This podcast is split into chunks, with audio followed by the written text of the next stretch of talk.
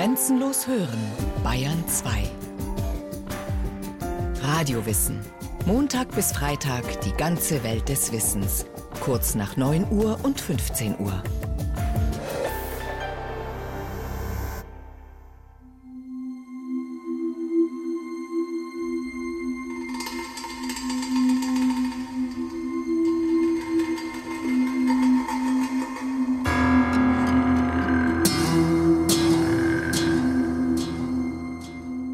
Der 27. Juni 1876 war ein unglaublich heißer Tag, um die 40 Grad.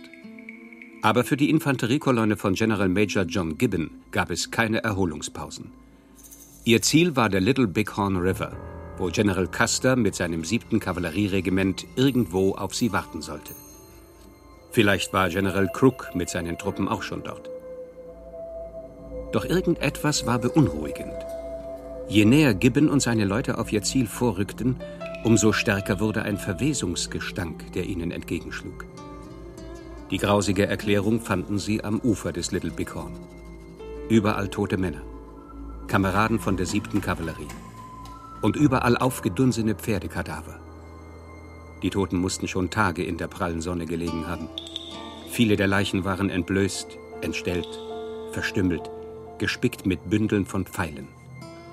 261 tote Soldaten. Das war das schmähliche Ende des 7. Kavallerieregiments der United States Army.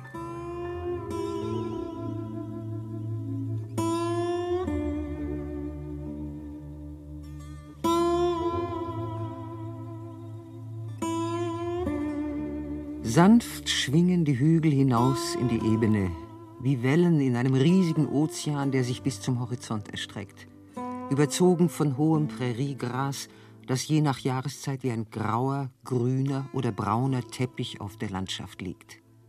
Stumm ist das Land, einsam, keine Siedlung weit und breit.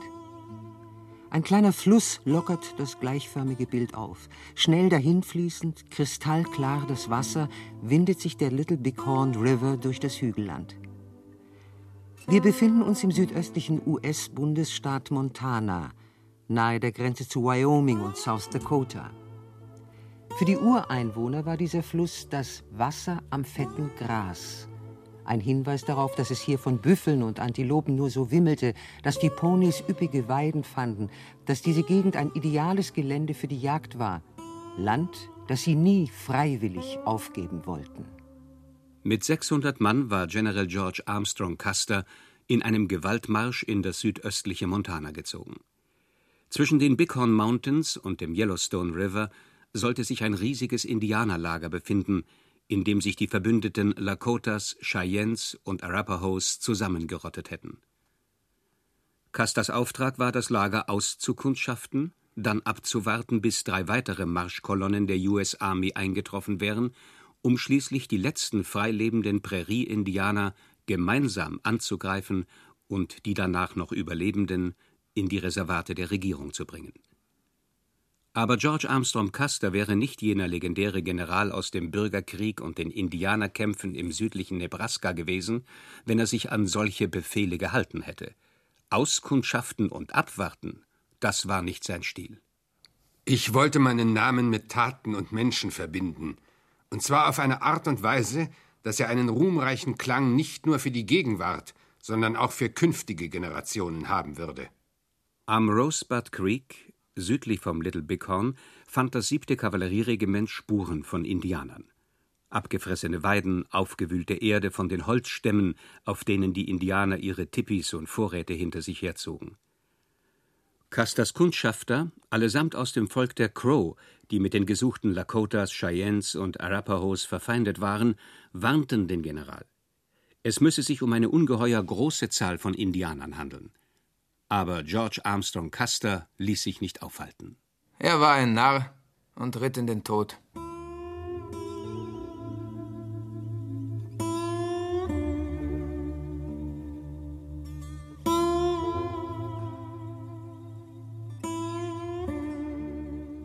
Heute gehört das Land am Little Big Horn zur Crow Agency, also zum Reservat für das Volk der Crow. Damals, im Juni 1876, Als General Custer am Little Big Horn die Entscheidungsschlacht suchte, war die Frage, wem diese reichen Jagdgründe gehörten, nicht eindeutig geklärt. Traditionell lebten und jagten hier die Völker der Crows und Shoshones. Doch dann kam vom Osten das Volk der Lakotas, zu dem viele einzelne Stämme zählten: die Hankpapas, Oglalas, Brûlés, Blackfoot, Minneconjous. Und die Lakotas, Selbstverjagte, begannen die Crows und Shoshones immer weiter Richtung Westen zu verdrängen. Uns sind die Lakotas besser als Sioux bekannt. Ein Wort aus der Sprache ihrer Gegner. Es bedeutet Feind.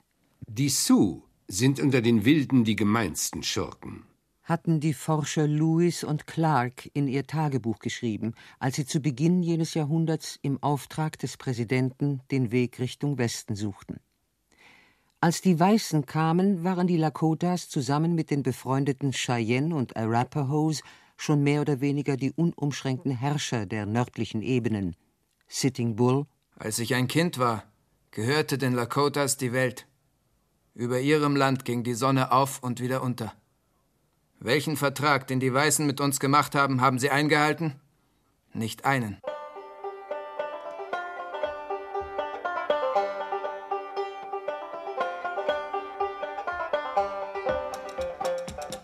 In den Westen zieht der Stern des neuen Staates. Unzählige Züge von Siedlern überqueren den Mississippi und den Missouri, um sich in den reichen und fruchtbaren Gebieten dahinter niederzulassen.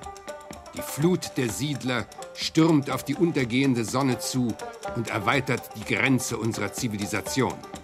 So George Armstrong Custer. Great American Desert stand auf den Landkarten über dem Gebiet westlich des Mississippi.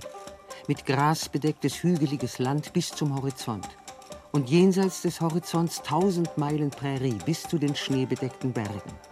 Und irgendwo hinter dieser gewaltigen Sperre lag das Land der Verheißung, Kalifornien, von dem gesagt wurde, es sei fruchtbar wie der Garten Eden und aus seiner Erde sei unschätzbar viel Gold zu holen. Dort wollten die Menschen hin. Weil aber die Reise zu beschwerlich, zu zeitraubend und zu gefährlich war, sollten Eisenbahnlinien gebaut werden. Und weil die Eisenbahngesellschaften dafür Geld brauchten, bekamen sie von der Regierung Land zugeteilt, das sie an Siedler verkaufen konnten. Zehntausende, Hunderttausende wollten Richtung Westen aufbrechen. Und das sollte an ein paar halbnackten Wilden scheitern, die das Land nicht hergeben wollten? William Tecumseh Sherman, General und Oberkommandierender der Truppen im Westen. Die Eisenbahn ist ein Unternehmen von nationaler Bedeutung. Die Armee ist aufgerufen, während der Vermessung und des Baus die Arbeiter vor der kriegerischsten Indianernation auf diesem Kontinent zu schützen, die gegen jeden Fußbreit dieser Linie kämpfen wird. Also machte man sich daran, die Büffel abzuschlachten. Waren erst die Büffel verschwunden, hatten die Indianer ihre Lebensgrundlage verloren. Das Fleisch war ihre Nahrung, die Felle und Häute gaben ihnen Kleidung, Zeltplanen, Decken und Behälter aller Art. Die Sehnen brauchten sie für ihre Bögen, für Schnüre oder Nähfaden, und aus den Knochen und Hörnern schnitzten sie ihr Werkzeug. Philip Sheridan, General der US Army, die Büffeljäger haben mehr dazu beigetragen, die lästige Indianerfrage zu beenden, als die ganze Armee. Um eines dauerhaften Friedens willen, lasst sie töten, abhäuten und verkaufen, bis die Büffel ausgerottet sind.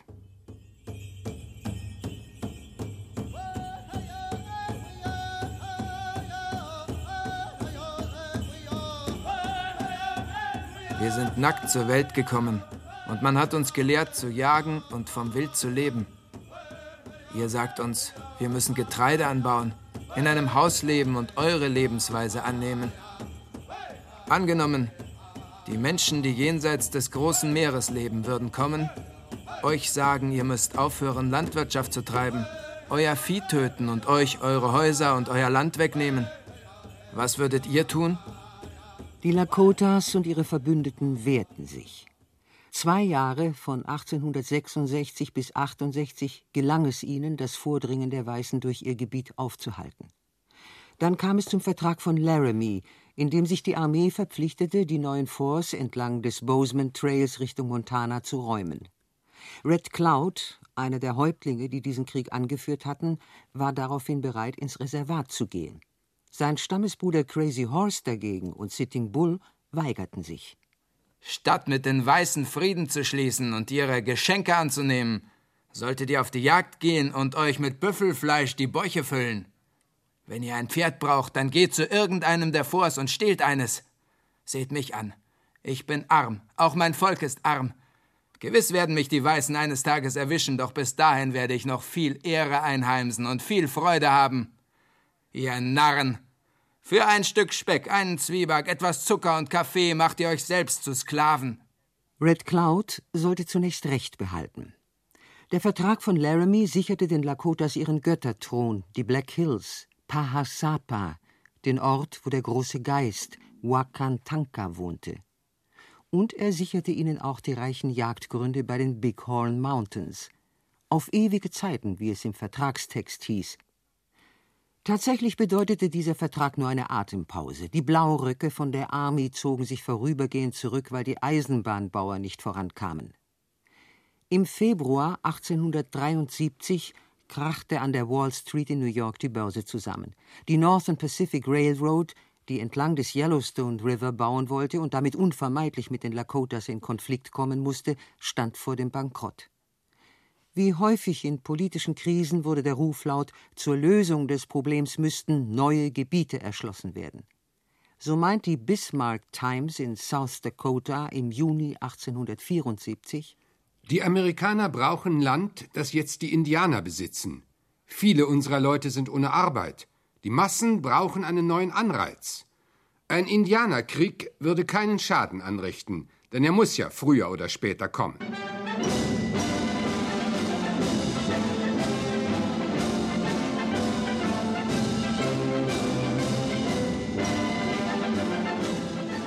Anfang Juli 1874 marschierte General Custer mit 1000 Mann in die Black Hills ein.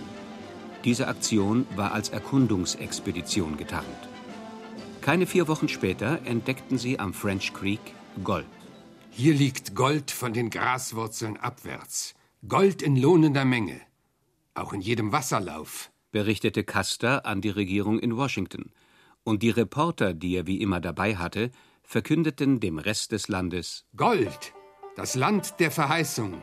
Aufregende Nachrichten aus den Black Hills.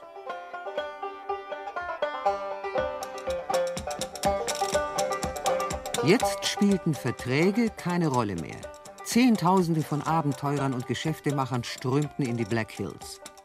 Zur Jahreswende 1875-76 beschlossen Präsident Grant und General Sheridan, das Indianerproblem ein für allemal zu lösen.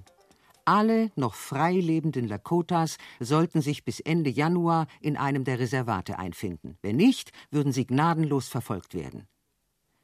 Natürlich kamen Crazy Horse und Sitting Bull mit ihren Stämmen nicht. Und obendrein verließen nach der Schneeschmelze Tausende von Indianern die Reservate, wo sie nahe am Verhungern waren, und zogen in die Jagdgründe westlich der Black Hills. Am Rosebud Creek trafen sie sich zum zeremoniellen Sonnentanz. Von Sitting Bull ist überliefert, dass er sich aus beiden Armen 50 Streifen seines Fleisches herausschneiden ließ, die Scharlachdecke, die er Wakantanka, dem großen Geist, opfern wollte. Danach tanzte er 18 Stunden lang mit dem Gesicht der Sonne zugewandt, brach dann ohnmächtig zusammen und erzählte nach dem Wiederaufwachen von einer Vision, die ihm der große Geist geschickt hatte. Sitting Bull will verkünden, dass eine Stimme von oben gerufen hat, ich gebe euch diese Weißen, weil sie keine Ohren haben. Er hat in den Himmel geblickt und sah Soldaten und einige Indianer wie Heuschrecken herabstürzen, die Köpfe voran, so dass ihre Mützen herunterfielen. Sie stürzten mitten in unser Lager. Nun waren sie sicher, dass es zur großen Schlacht kommen würde. Und sie würden die Sieger sein. Am Morgen des 25. Juni 1876 waren die Soldaten des 7. Kavallerieregiments und ihre Pferde völlig erschöpft. Nach tagelangen Gewaltritten hatten sie in der vergangenen Nacht noch bis zwei Uhr reiten müssen, bevor General Custer eine Marschpause einlegen ließ. Er befürchtete, die Indianer könnten ihr Lager verlassen, sobald sie bemerkten, dass Soldaten in der Nähe waren. Also hob er die für den 25. vorgesehene Erholungspause auf, ließ am Vormittag wieder antreten und teilte die Truppe in drei Einheiten. Major Marcus Reno sollte von Süden aus angreifen, Captain Frederick Benteen sollte den fliehenden Indianern den Weg abschneiden, Custer selbst wollte das Lager umgehen und von Norden attackieren. Sitting Bull und ich waren an der Stelle, wo Reno angriff. Die Frauen und Kinder fingen die Pferde für die Krieger ein, die Krieger bestiegen sie, schlugen Reno zurück und jagten ihn in den Wald. Es muss um die Mittagsstunde gewesen sein, als Major Reno mit seinen Leuten das Feuer eröffnete.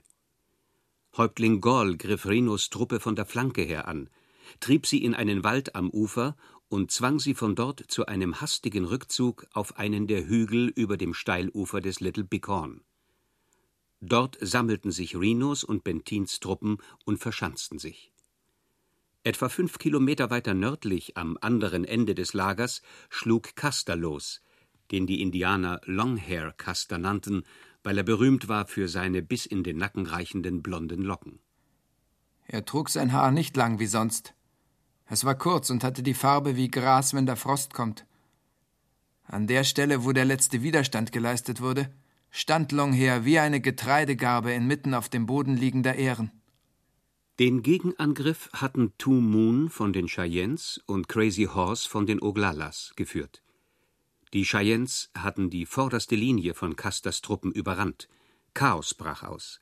Custer wich mit einem Teil seiner Truppe auf einen steilen Hügel zurück, auf dem er immer weiter nach oben getrieben wurde. Gleichzeitig hatten die Oglalas die Rückseite des Hügels erreicht und eröffneten von dort aus eine zweite Kampflinie. Custer saß in der Klemme. Gegen Ende des Gefechts verloren die Soldaten die Nerven. Viele warfen ihre Gewehre weg, hoben die Hände und riefen Sioux, habt Erbarmen mit uns, nehmt uns gefangen. Doch die Sioux nahmen keinen einzigen Gefangenen, sondern töteten alle. Nach wenigen Minuten war keiner mehr am Leben. Zwanzig Minuten, vielleicht eine halbe Stunde soll die Schlacht am Little Bighorn gedauert haben. Länger nicht. Das ganze Tal war erfüllt von Pulverdampf. Wir umzingelten sie wie fließendes Wasser einen Stein. Für all das brauchten wir so lange wie ein hungriger Mann für das Essen.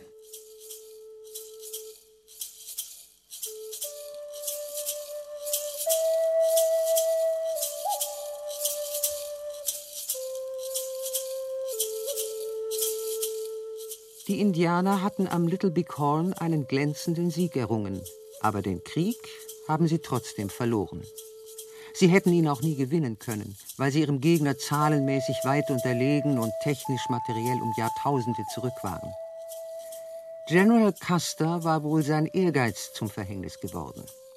Man sagte ihm nach, er habe mit einem Triumph über diese wilden Bestien hauptsächlich die Präsidentschaftskandidatur der Demokraten gewinnen wollen, die ihn dann vielleicht ins Weiße Haus in Washington getragen hätte.